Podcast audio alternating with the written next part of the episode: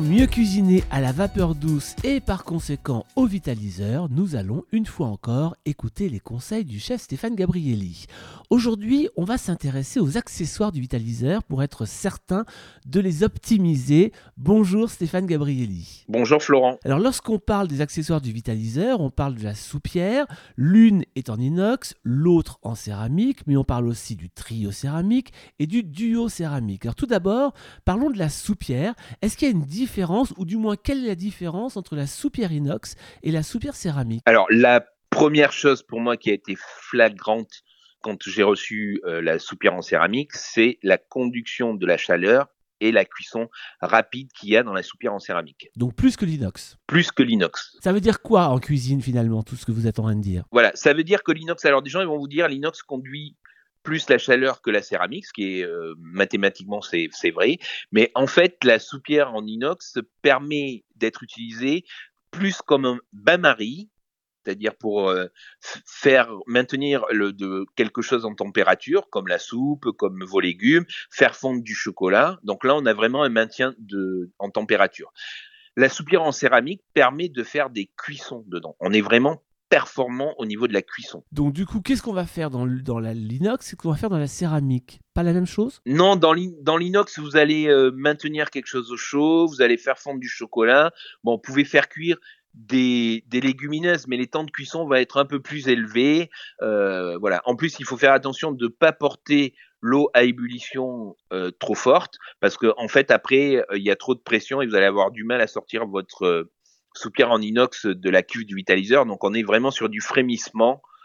pour du maintien en température et pour des cuissons, si vous voulez faire des dalles de lentilles, voilà, vous pouvez mais c'est vrai que c'est un peu plus long dans la cuisson. La soupière donc céramique, vous l'utilisez pourquoi, vous, euh, Stéphane? Ah, Moi, c'est une bombe atomique, cette soupière en céramique. Je sais pas qui c'est qui a eu l'idée, mais on pourra le remercier parce que en fait, euh, voilà, je fais euh, ben, tout ce qui est les féculents, donc les riz, le quinoa, ça c'est génial.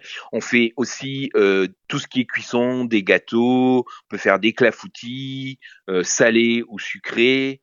Euh, voilà, ça c'est l'écurie. Donc voilà, il y a vraiment, c'est fabuleux par rapport à ça. Oui, parce que la soupière céramique, on le rappelle, elle sert aussi de moule à gâteau finalement. Oui, bien sûr, elle sert, mais elle sert pas que ça. Donc voilà, c'est-à-dire que euh, vous pouvez vous pouvez faire euh, du risotto dedans, vous pouvez faire cuire votre quinoa, vos lentilles. Euh, voilà, ça sert pas qu'à ça. Il y a aussi d'autres accessoires qui sont les duos céramiques pour le petit Robinson et le trio céramique pour le vitaliseur. Alors là encore, leur utilité quand on est un chef et qu'on aime cuisiner, c'est quoi? Bah Déjà, c'est par rapport à la diversité. C'est-à-dire que si par exemple vous faites un clafoutis, vous pouvez faire un clafoutis aux poires, un clafoutis aux pommes. Donc euh, voilà, vous avez euh, différentes possibilités. Euh, l'autre chose, c'est que ça réchauffe très bien. Donc ça, c'est vraiment un intérêt de réchauffer tous vos plats que vous avez cuisinés la veille, des plats mitonnés aussi, des plats en sauce ou quoi. Ben, vous pouvez les mettre aussi dans vos céramiques pour réchauffer vos ingrédients. Une chose qu'il ne faut pas faire, c'est par exemple faire des cuissons directes, c'est-à-dire si vous avez des légumes, ne les cuisez pas directement dans la céramique. Pourquoi donc? Parce qu'en fait, on est sur le principe qu'un légume, il doit cuire euh, rapidement euh, dans le dans le tamis. Donc plus on cuit rapidement, moins on perd de vitamines, moins on perd de sels minéraux. Par contre, on peut cuire si vous faites par exemple un légume euh, dans du riz, que vous faites un riz aromatisé avec des carottes, des carottes.